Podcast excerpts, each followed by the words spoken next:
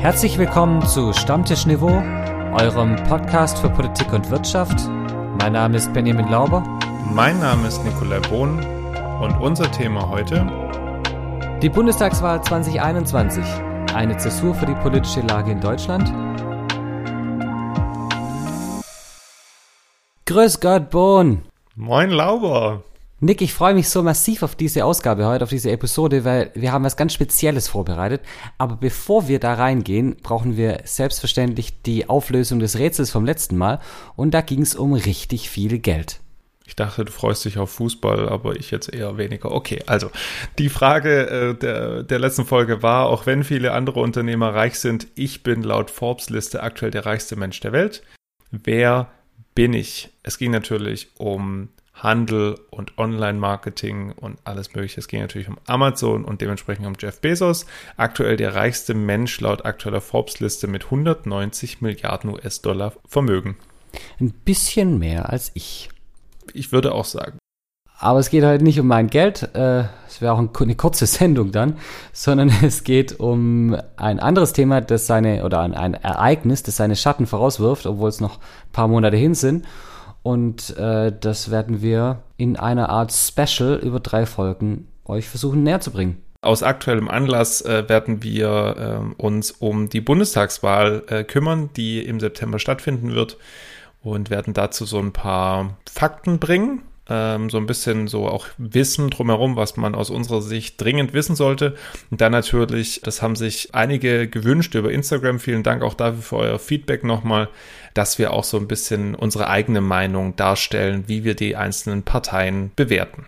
Wobei es da jetzt nicht darum gehen soll, dass wir praktisch darstellen, welche wir gut finden oder welche wir schlecht finden, sondern wir haben vor, so ein bisschen durchzuchecken, was für Themen, für was für Themen stehen die, welche Personen sind da und wo sind so ein bisschen die Gefahren im Bundestagswahlkampf für die Parteien, wo sind aber auch die Chancen und so ein bisschen Ausblick äh, mit einer Art von Vorhersage, orakelmäßig, äh, wie die Bundestagswahl vielleicht ausgehen könnte. Genau.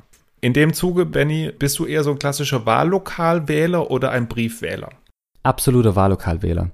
Ich liebe das total. Ich habe da auch so die Tradition, dass ich sehr spät an dem Tag gehe, so 17.30 Uhr rum, ähm, weil ich mich den ganzen Tag schon noch ein Stück weit drauf freue. Für mich ist das echt ein richtiges Privileg, das wir da haben und das genieße ich praktisch bis zum letzten Tropfen. Und bei dir?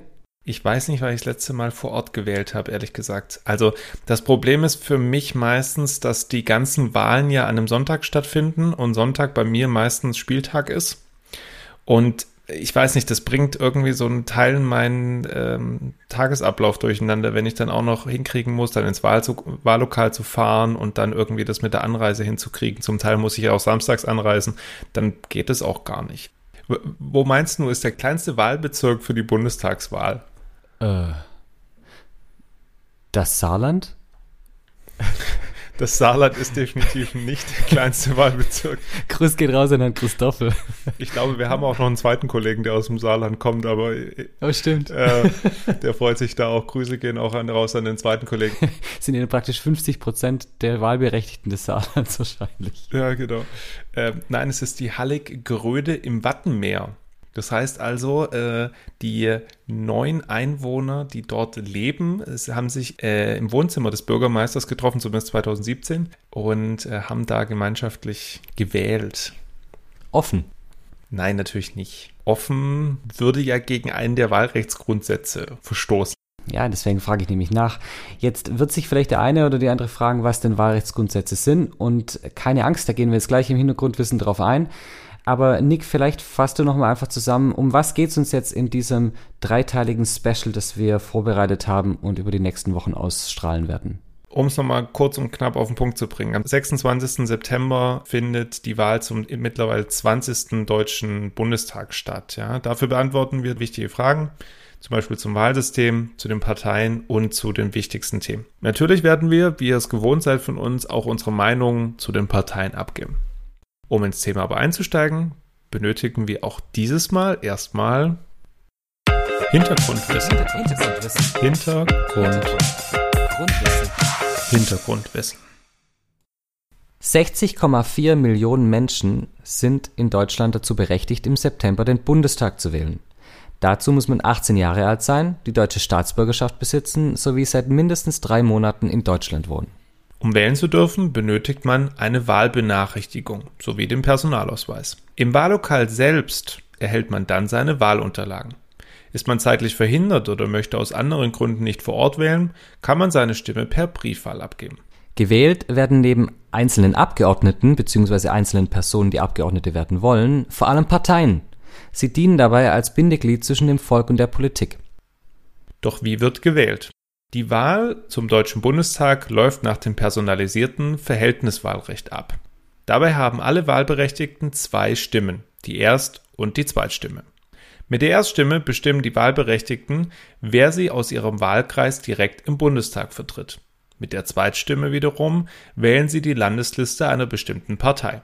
Da es 299 Wahlkreise gibt, werden über die Erststimme somit 299 Abgeordnete direkt gewählt. Diese sind auch auf jeden Fall im Bundestag vertreten. Die anderen 299 Sitze im Bundestag werden über die Landeslisten und die Zweitstimme verteilt. Rechnerisch gesehen ist die Zweitstimme damit wichtiger als die Erststimme. Die Zweitstimme bestimmt nämlich, welchen Stimmanteil eine Partei im Bundestag erhält. Beispiel, wenn Partei A 20% der Stimmen erhält, erhält sie auch 20% der Sitze im Bundestag.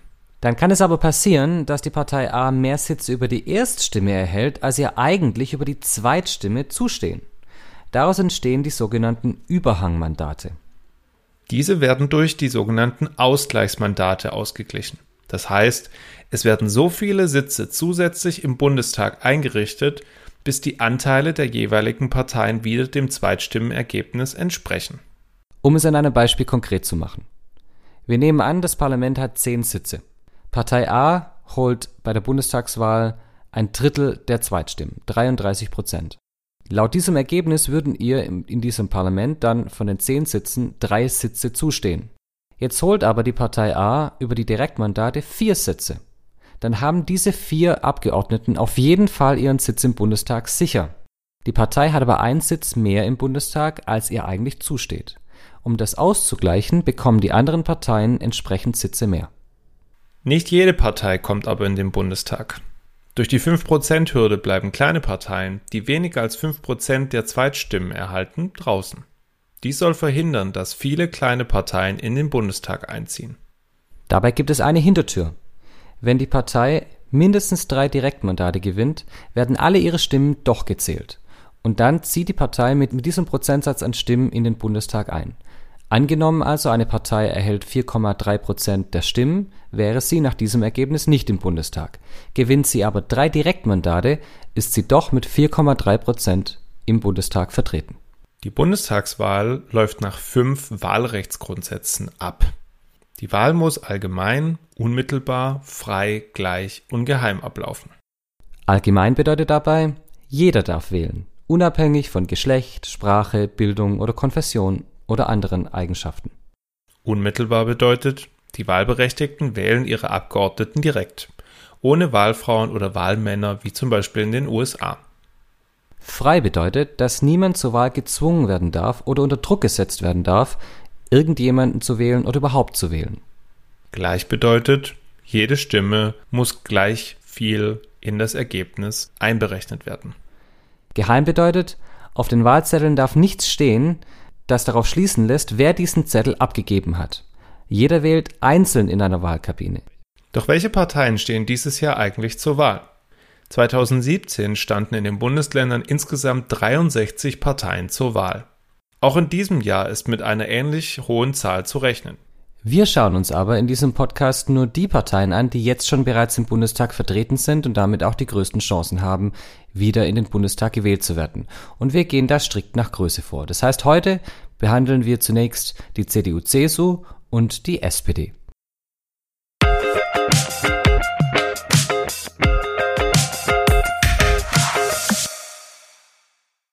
Lieber Nick, um da mal einzusteigen, was ist deiner Meinung nach das wichtigste politische Problem in Deutschland, das vordringlich gelöst werden muss, jetzt zur Zeit?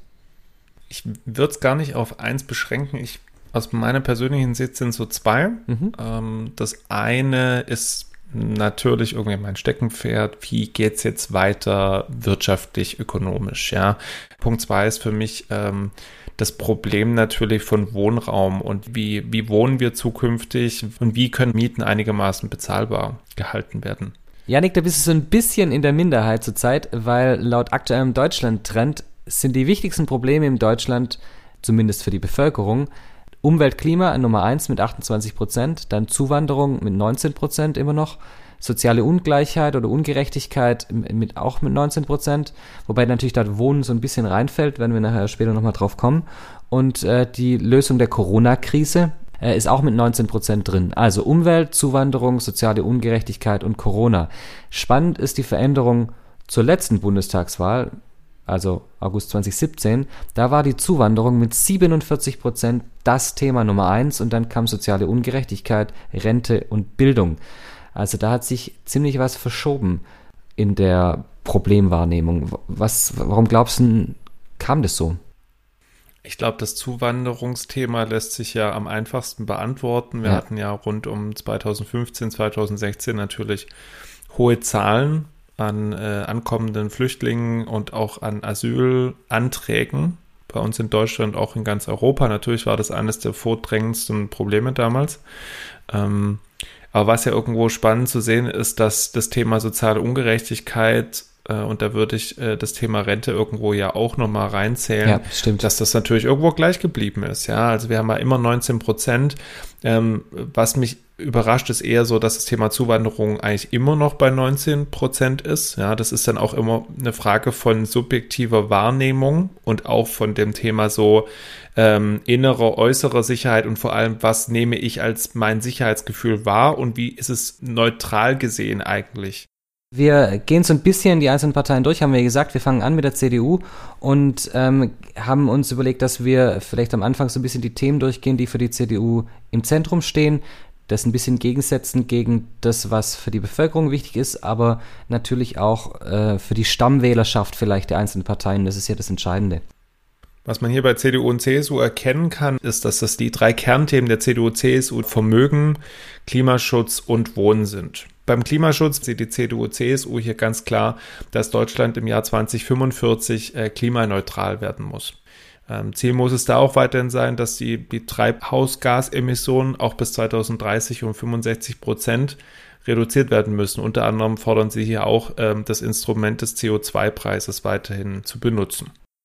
Die CDU hat halt also ein bisschen das Problem, dass ihre Kernwählerschaft im Regelfall auf dieses andere Thema, nämlich Wirtschaft äh, und, und Vermögen, was du vorher angesprochen hast, noch einen wahrscheinlich größeren Wert legt als auf Klima und von daher die CDU so eine Art Spagat machen muss, als wahrscheinlich letzte verbleibende Volkspartei der alten Schule ist dieses Spagat was, was sie gewohnt ist. Das hat sie ja schon immer gemacht. Ähm, unter Merkel sogar vielleicht noch viel mehr als davor und vielleicht deswegen auch so auch da die Kritik von manchen ein bisschen verwässerter als davor. Ja, dieser Weg zur Mitte, der dann den rechten Rand freigemacht hat sozusagen. Ähm, aber wenn man sich dieses Thema dann Wirtschaft und Vermögen anschaut, sieht man da eigentlich knickt doch eine, eine klassische CDU keine Steuererhöhungen, aber Entlastung für niedrige und mittlere Einkommen, keine Vermögensteuer, äh, ist eine Wohlstandsbremse, dann eher das Thema Innovation in den Vordergrund gestellt, fast schon eher so ein bisschen in die Richtung des FDP-Programms, werden wir auch noch sehen äh, in, in der nächsten Woche. Eigentlich doch da wirklich klassisch CDU.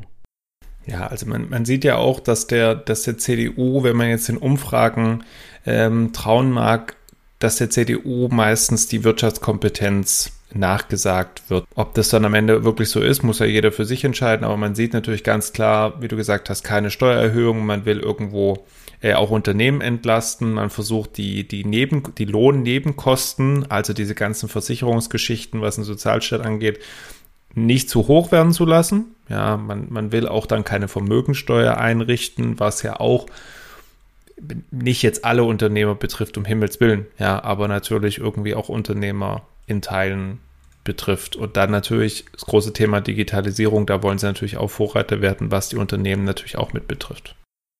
Die CDU will in dem Bereich 15 Milliarden für den Breitbandausbau bis 2025 bereitstellen. Bereitstellen ist ja das eine, gucken wir mal, wie, man sowas dann auch umsetzt. Äh, das ist ja immer die andere Frage. Und das wird im Regelfall umgesetzt von Personen. Und der Spitzenkandidat der CDU für die Bundestagswahl ist nicht die amtierende Kanzlerin. Das weiß ja inzwischen jeder. Und trotzdem ist es wichtig, das nochmal zu sagen, denn allein schon der Fakt, dass nach, dass diese Ära Merkel zu Ende geht, macht diese Wahl jetzt zu was Besonderem. Es wird eine Zäsur sein. Allein durch die Tatsache, dass Merkel nach dieser langen Zeit abtreten wird und es ist seit langem wieder eine Wahl sein wird, wo der aktuelle Amtsträger oder in dem Fall die Amtsträgerin nicht mehr antritt. Und naja, Armin Laschet ist natürlich insofern vielleicht für viele ein Unbekannter, ähm, aber war ja auch schon selbst im Bundestag, auch im Europäischen Parlament und ist natürlich jetzt vor allem bekannt geworden, weil er eben seit 2017 der Ministerpräsident von Nordrhein-Westfalen ist. Und das muss man so ein bisschen einordnen in die Gesamtzusammenhänge. NRW war jahrzehntelang das Stammland, die Hochburg der SPD und es ist traditionell so, dass der Ministerpräsident oder die Ministerpräsidentin von NRW in gewisser Weise automatisch einen Anspruch auf die Kanzlerschaft oder auf die Kanzlerschaftskandidatur anmelden kann, und zwar egal ob bei der SPD oder, oder CDU, weil NRW eben das bevölkerungsreichste Bundesland ist. Das heißt, einmal hat man eine ganz große Hausmacht innerparteilich, aber man hat halt auch bewiesen, dass man das bevölkerungsreichste Bundesland regieren kann. Und dass dann Armin Laschet da seinen Hut in den Ring wirft und sagt, ich will Kanzler werden, das ist sehr nachvollziehbar. Er hatte aber eine ganze Menge Gegenwind, sowohl innerhalb der CDU als auch mit der Schwesterpartei CSU. Markus Söder hat da äh, erst spät zurückgezogen. Ähm, Nick, wie siehst du das? Ist Armin Laschet der richtige Kandidat für die CDU? Aus CDU-Sicht konnte ich nachvollziehen, dass man sich gewünscht hat, dass Markus Söder der Spitzenkandidat wird. Wenn man jetzt einfach auch mal diesen, den Deutschland-Trend anschaut, ja, bei dem, äh, bei der Politikerzufriedenheit, also die Frage ist, wie zufrieden sind Sie mit der Arbeit von, so nennt sich das bei, bei der Forschungsgruppe Wahlen, auch bei der Infratest DIMAP, naja, dann ist es halt in dem Fall so, dass 54 Prozent der Befragten mit Markus Söders Arbeit zufrieden sind, aber bei Armin Laschet halt in Anführungszeichen nur 32 Prozent, das ist jetzt im Vergleich ähm, zum Mai um 8 Prozentpunkte gestiegen, ja, von 24 auf 32, aber es ist im Vergleich zu Markus Söder trotzdem immer noch deutlich geringer. Und auch wenn man jetzt die Direktwahl ähm, sich anschaut, die Werte, da hat Laschet jetzt im Juni auch nachgelegt und äh, legt jetzt vor Scholz und Baerbock. Aber das sind keine Werte mit 29 Prozent der Befragten, die sagen, wenn es eine Direktwahl gibt, würde ich Armin Laschet wählen keine, die ich aus CDU-Sicht mich jetzt beruhigen würde. Nein, also die können einen als CDU nicht erfreuen, diese Zahlen. Also es ist völlig unmöglich. Es ist halt auch wahltaktisch ein Problem. Wenn man sich die Umfragewerte für die Zweitstimme anschaut, dann ist es ja auch so, dass die CDU zwar jetzt wieder vorbeigezogen ist an den Grünen, aber trotzdem weit unter dem letzten Bundestagswahlergebnis liegt. Und wenn dann der Spitzenkandidat nicht so zieht, und ganz entscheidend tut er das ja nicht, zumindest nicht bis jetzt, dann ist das schon unter Umständen ein Riesenproblem. Und man darf ja auch nicht vergessen, er hat ja eventuell auch nicht die ganze CDU wirklich voll umfanglich hinter sich stehen. Er hat jetzt ein Jahr lang die ganze Zeit innerparteiliche Angriffe gehabt. Äh, er musste sich ja, bevor Söder kam, ja noch gegen Merz und Röttgen durchsetzen innerhalb der CDU. Also von daher, es ist schon eine ganze Menge Gegenwind, mit der Laschet da arbeiten muss. Also ich glaube, bisher hat er sich ganz gut gehalten. Und das wird ihm ja so ein bisschen nachgesagt, dass er eine Kämpfernatur ist, dass er nicht klein beigibt. Ähm, und das, was mich, aber das ist noch eine andere Geschichte, halt am meisten geschüttert war, dass dieser Wahlkampf im Prinzip sich seit Monaten dadurch schon so hinzieht. Erst parteiintern und jetzt natürlich auch parteiextern viele politische Entscheidungen mit beeinflusst. Und das ist so aber das führt auch wieder zu weit. Immer eine Frage, okay, brauchen wir alle vier Jahre Bundestagswahlen? Und das betrifft uns jetzt seit Monaten schon wieder, diesen Wahlkampf. Ähm, in einer Pandemie. In einer dazu, Pandemie ja. auch noch. Und ich glaube ganz stark, dass das Söder und Laschets Politikstil auch geprägt hat die letzten Monate mit. Ganz sicher. Also Söder hat sich ja auch ein Stück weit einfach generiert als der, der harte Hund, der ähm, vor allem für Verschärfung war und nicht so sehr für Lockerung. Und Laschet war ja eher der Gegenpol. Wenn ich jetzt CDU-Wahlkampfstratege wäre, würde mir, würden mir zwei Sachen richtig Sorgen machen. Das eine ist, dass, was wir gerade angesprochen haben, nämlich, dass der, der Kandidat zumindest noch nicht so richtig zieht Äh, das kann ja sein, das kommt noch, vor allem auch je nachdem, wie man ihn dann im Wahlkampf präsentiert. Aber das Zweite ist, wenn man sich die Parteikompetenzen anschaut, die Umfragewerte, und man vergleicht den Wert von September 2020, also von einem halben Jahr, so nicht lang her, oder ein Dreivierteljahr, und Mai 2021, sieht man in allen Kernkompetenzen der CDU einen Rückgang. Und zwar zum Teil massiv. Bei Wirtschaft von 56 auf 37. Bei gut durch die Corona-Krise führen von 60 auf 30.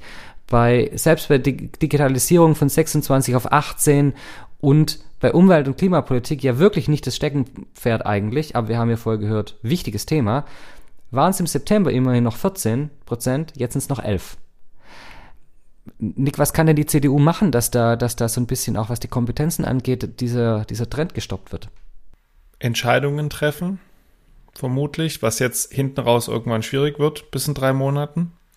Ähm, andererseits klare Forderungen stellen oder sich auch also klar positionieren, wie man in manchen Dingen zukünftig agieren möchte ähm, und sich wahrscheinlich auch abgrenzen, um dann noch zu gucken, ah, okay, wir versuchen uns jetzt mal da und da nochmal zu positionieren oder uns gegen zu positionieren und dann auch klar zu machen, was wollen wir und was wollen wir nicht. Darüber wird es nur gehen und vor allem auch wirklich dem Kandidaten ein Image verpassen im Wahlkampf, dass es ein Macher ist, dass es einer ist, der Erfahrung hat und was sie gerade, glaube ich, ganz geschickt machen, ist, dass sie den Ball an die Grünen spielen und sagen, erklärt euch. Ihr wollt, also erklärt, wie ihr es machen wollt. Das ist deswegen vor allem so geschickt, weil sie natürlich dann selber nicht erklären müssen, wie sie es machen wollen. Ja, also hochspannende strategische oder rhetorische Strategie, die da gefahren wird. Und ich habe das Gefühl, im Moment funktioniert sie ich bin mir nur nicht sicher, ob die den ganzen Wahlkampf durchfunktioniert, weil irgendwann die Leute ja nicht nur, also wenn man dem Gegner die Möglichkeit gibt, sich zu, sich zu erklären, dann erklärt er sich irgendwann und dann hat der sich erklärt und es selber nicht und dann wird's wird's schwierig. Und es ist natürlich auch immer einfacher aus der Regierung in so eine Wahl zu gehen, als aus der Opposition. Naja, es gibt noch eine zweite Partei in der Regierung, nämlich die SPD. Ist es denn für die SPD auch einfach, aus der Regierung heraus Wahlkampf zu machen? Nee, weil die SPD ist in der öffentlichen Wahrnehmung immer diejenigen, die nichts geschafft haben. Also wenn irgendwie was passiert oder nicht passiert, ist es meistens CDU und CSU, aber es ist jetzt selten der Fall, dass man sagt, die SPD hat was gut gemacht oder die SPD hat was vergeigt. Vor allem, weil sie ja ganz viel geschafft hat. Also in dieser Legislatur hat die, wenn man sich anschaut, was da rauskam, auch an Gesetzen und so weiter, war ja ganz viel Kernarbeit der SPD. Ich sage nur Nahles, was die im Bereich äh, von sozialer Arbeit gemacht hat. Da hat sie ja ganz viele Sachen bedient, die ja Forderungen der SPD schon seit ewigen Zeiten war. Und das ist natürlich für so eine Partei, die mal bis 2005 sieben Jahre den Kanzler gestellt hat, äh, eine lange Tradition hat und vor allem als Volkspartei, wo wir jetzt auch ewig drüber streiten könnten, ist das noch eine Volkspartei im eigentlichen Sinne? Bei aktueller Umfrage von 14 Prozentpunkten. Ähm, natürlich echt bitter. Man merkt einfach, oder das ist so meine These, man merkt einfach immer noch, dass diese Harzreform, solange sie auch her sein mögen, nicht vergessen sind und dass vielen ehemaligen Stammwählern der SPD immer noch nachhängt. Weil eben das Kernthema der SPD auch nach wie vor dieses Thema Soziales ist aber das Spannende ist ja auch, du hast gerade angesprochen, 14 Prozent äh, Umfragewerte im Moment. Es gibt aber auch eine Umfrage, wie viel die Parteien sozusagen maximal erreichen könnten. Und da wird dann geschaut, wie viele würden sie oder wer würde die Partei gerade im Moment wählen, plus wer könnte sich vorstellen, überhaupt die, diese Partei mal zu wählen. Und dann sieht man bei der SPD, 49 Prozent der Bevölkerung würde sie wählen oder könnte sich vorstellen, sie zu wählen. Das ist gleich auf mit CDU, CSU und im Moment ein Punkt hinter den Grünen. Ist auch spannend. 50 Prozent können sich vorstellen, die Grünen zu wählen und dann der Rest relativ abgeschlagen, wobei die FDP da einen Riesensprung nach vorne gemacht hat. Aber fast die Hälfte der Bevölkerung könnte sich vorstellen, die SPD zu wählen. Nick, es ist so einfach zu sagen, das ist nur die Hartz-IV-Gesetzgebung, die von diesen 50 Prozent runtergeht dann auf 14 es sind ja viele Dinge, die, die offensichtlich dazu führen, dass äh, Leute die SPD nicht wählen wollen. Ähm, hast du eine Idee? Ich würde sagen, wir schauen uns mal an, welche, mit welchen Themen sie denn in den Wahlkampf ziehen will. Sehr Vielleicht gerne. kommen wir da ein bisschen näher an die Sache ran. Die großen Themen sind, oh Wunder, Klimaschutz, oh Wunder, Digitalisierung, oh Wunder, moderne Mobilität und schon auch ein Stück weit sozialer Ausgleich, soziale Gerechtigkeit drin, als eben, wie gesagt, Kernthema der SPD. Beim Klimaschutz ähm, auch da, sorry, oh Wunder, Deutschland soll bis 20, 2045 klimaneutral werden. Wir wollen das die SPD-Anhänger schaffen, naja, durch einen massiven Ausbau der erneuerbaren Energie, was wir halt kennen, Solar, Wind, Geothermie und auch ähm, sauberen Wasserstoff, dann natürlich durch eine höhere Recyclingquote, ein verpflichtendes Tierwohl-Label, was ja in dieser Legislatur ähm, gescheitert ist, und durch eine umweltschonende und nachhaltige Landwirtschaft. Und sie verbinden dann das Thema Nachhaltigkeit und Umweltschutz mit dem Thema Mobilität. Und da gibt es natürlich eine ganze Menge Überschneidungen. Sie wollen, dass Deutschland quasi der Vorreiter wird für nachhaltige Mobilität. Und unter anderem möchten sie Bahnfahren attraktiver machen als Fliegen. Ähm, Finde ich eine spannende Positionierung in ihrem Wahlprogramm, vor allem vor dem Hintergrund der Diskussion um innerdeutsche Flüge vor ein paar Wochen, äh, in der die SPD ja doch durchaus eine bisschen wenigstens andere Position vertreten hat. So, und dann kommt das Thema Digitalisierung. Auch beim, beim Thema Digitalisierung ähneln sich CDU und SPD äh, hier stark. Ja. Die SPD versucht vor allem in den Bereichen Wirtschaft, Verwaltung und Bildung zu digitalisieren. Also wir sehen, da gibt es gar nicht die Riesenunterschiede, zumindest nicht in den, in den großen Zielen. Wir werden sehen, wie sich das dann im Teil ausdifferenziert im Wahlkampf. Aber jetzt schauen wir uns mal an, was ist denn mit dem zentralen Thema der SPD los, mit dem Sozialen. Und für mich das Spannendste ist, dass im Prinzip die SPD laut Wahlprogramm Hartz IV, naja, abschaffen will. Also zumindest steht drin, dass es zu einem Bürgergeld werden soll. Und Nick, wir hatten es ja vorher davon, ist es der Versuch der SPD, dieses Label der Hartz-IV-Partei loszuwerden? Natürlich ist das ein Schritt oder ein Hilfe, ein Hilfesprint irgendwo hin, um zu sagen, okay, ja, wir schaffen endlich Hartz IV ab, dass wir irgendwie dieses Gespenst loswerden. Das sage ich jetzt mal ganz blöd. Ja, die Geister, die ich rief. So, so in etwa. Ob das jetzt alle Probleme lösen wird, du hast ja vorhin auch gesagt, ist es jetzt das einzige Problem, warum es einen Unterschied zwischen dem Wählerpotenzial und den eigentlichen Wählern gibt? Glaube ich auch nicht. Sie haben auch insgesamt einfach viel Kredit verspielt, was die Gewerkschaften angeht. Also das Klientel was so eigentlich SPD gewählt hat? Für mich ist eines der zentralen Probleme der SPD, dass eigentlich ihre Kernwählerschaft, die sie traditionell hatte, nämlich der, den klassischen gewerkschaftlich organisierten Arbeiter, den gibt es immer weniger. Wir haben hier in einer der letzten Folgen die Gewerkschaften genommen und das Thema Streikrecht etc. Und da haben wir auch schon kurz drüber geredet, dass die Mitgliedschaft in, in Gewerkschaften massiv sinkt.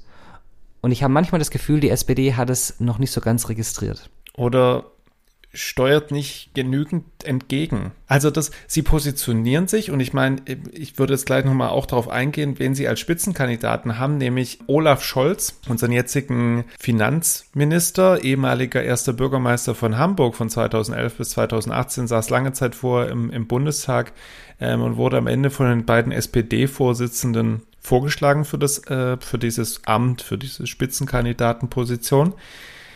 Olaf Scholz ist doch jetzt auch nicht unbedingt dafür bekannt, mit seinem Hamburger Charme jetzt äh, zu schreien, so jetzt hier bin ich. Also es ist eine aus meiner Sicht ungünstige Verquickung von Themenpositionierung, die eigentlich schon SPD zur SPD passt, gleichzeitig aber niemand mitkriegt und gleichzeitig auch einen Kandidaten zu haben, der jetzt nicht da ist und sagt, so jetzt, hey, hier bin ich. Ja, noch da wird es wahrscheinlich wieder darauf ankommen, wie schafft die SPD das, ihren Kandidaten im Wahlkampf zu positionieren? Welches Image kann man ihm geben? Scholz ist ja einer, der, dem nimmt man ja ab, dass der schafft, dass der arbeitet. Das ist ja ein, jemand, der auch sehr gut erklären kann, Sachen runterbrechen kann, aber in der Tat ist jetzt nicht der, der mit Feuer da reingeht und die Leute mitreißt. Und äh, die Strategie der SPD, und da kommen wir jetzt ja schon in das Thema rein, was wird man ihnen vorschlagen, beziehungsweise in welche Richtung wird es gehen im Wahlkampf, die Strategie ist hier bis jetzt, wir grenzen uns ganz eindeutig vom großen Koalitionspartner ab. Die SPD ist zum Beispiel für die Vermögensteuer. Sie sagt bei äh, Tempolimits auf Autobahn New York sind wir dabei. Sie äh, sagt auch sowas wie die schwarze Null. Naja, müssen wir mal drüber reden. Es gibt Umstände, in denen die vielleicht nicht so wichtig ist und so weiter. Also das ist im Moment gerade die Strategie, Abgrenzung gegenüber der CDU. Nick, ist das die richtige Strategie? Ich halte es insgesamt immer für eine schlechte Idee, sich erstmal gegenüber anderen abzugrenzen. Also was Parteilandschaft angeht. Weil es ist ja schon so, man muss ja erstmal irgendwo seine eigenen Ziele festlegen, bevor man jetzt sich von der CDU abgrenzt. Und ich glaube, das Hauptproblem bei der SPD ist gar nicht dieses Festlegen von Zielen, weil das machen sie auch im Wahlprogramm. Wir haben ja vorher nur eine Auswahl genannt. In diesem Kernbereich Soziales steht da eine ganze Menge drin. Aber sie schaffen es anscheinend nicht, das gut zu kommunizieren. Wenn man sich anschaut, auch da wieder die Kompetenzen, die zugeschriebenen Kompetenzen, ist im Vergleich zum September 2020 der Rückgang bei steht für angemessene Löhne ein von 38 auf 30 Prozent. Zwar immer noch weit an Nummer eins, aber trotzdem ein krasser Rückgang. Dann Familienpolitik und Kinderbetreuung, Rückgang von 31 auf 22.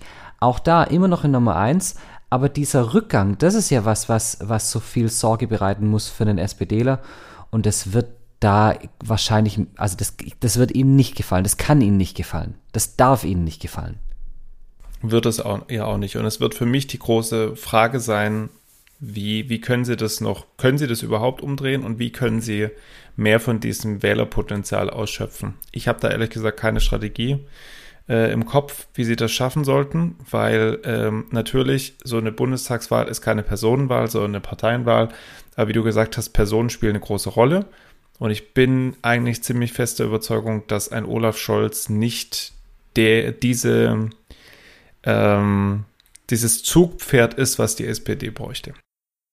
Wenn wir uns also jetzt nochmal beide Parteien vor Augen führen, die wir jetzt angeschaut haben, beziehungsweise, wenn wir ehrlich sind, sind es ja drei Parteien, CDU, CSU und SPD. Aber wenn man sich die Union und die SPD anschaut, dann sieht man, dass beide Parteien manche Themen gleich haben. Natürlich die großen Themen, die jeder bedienen muss, Klimaschutz, Digitalisierung etc.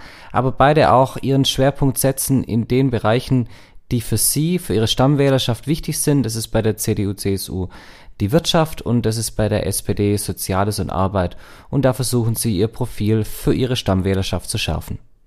Spannend wird zu sehen sein bei beiden Parteien, wie sie ihre eigentlichen Wählerpotenziale, die bei knapp 50 Prozent liegen, am Ende ausschöpfen können. Aktuell sieht es so aus, dass das CDU, CSU deutlich besser können als die SPD, was auch so ein bisschen an ihrem Image in dieser Regierungskoalition liegt.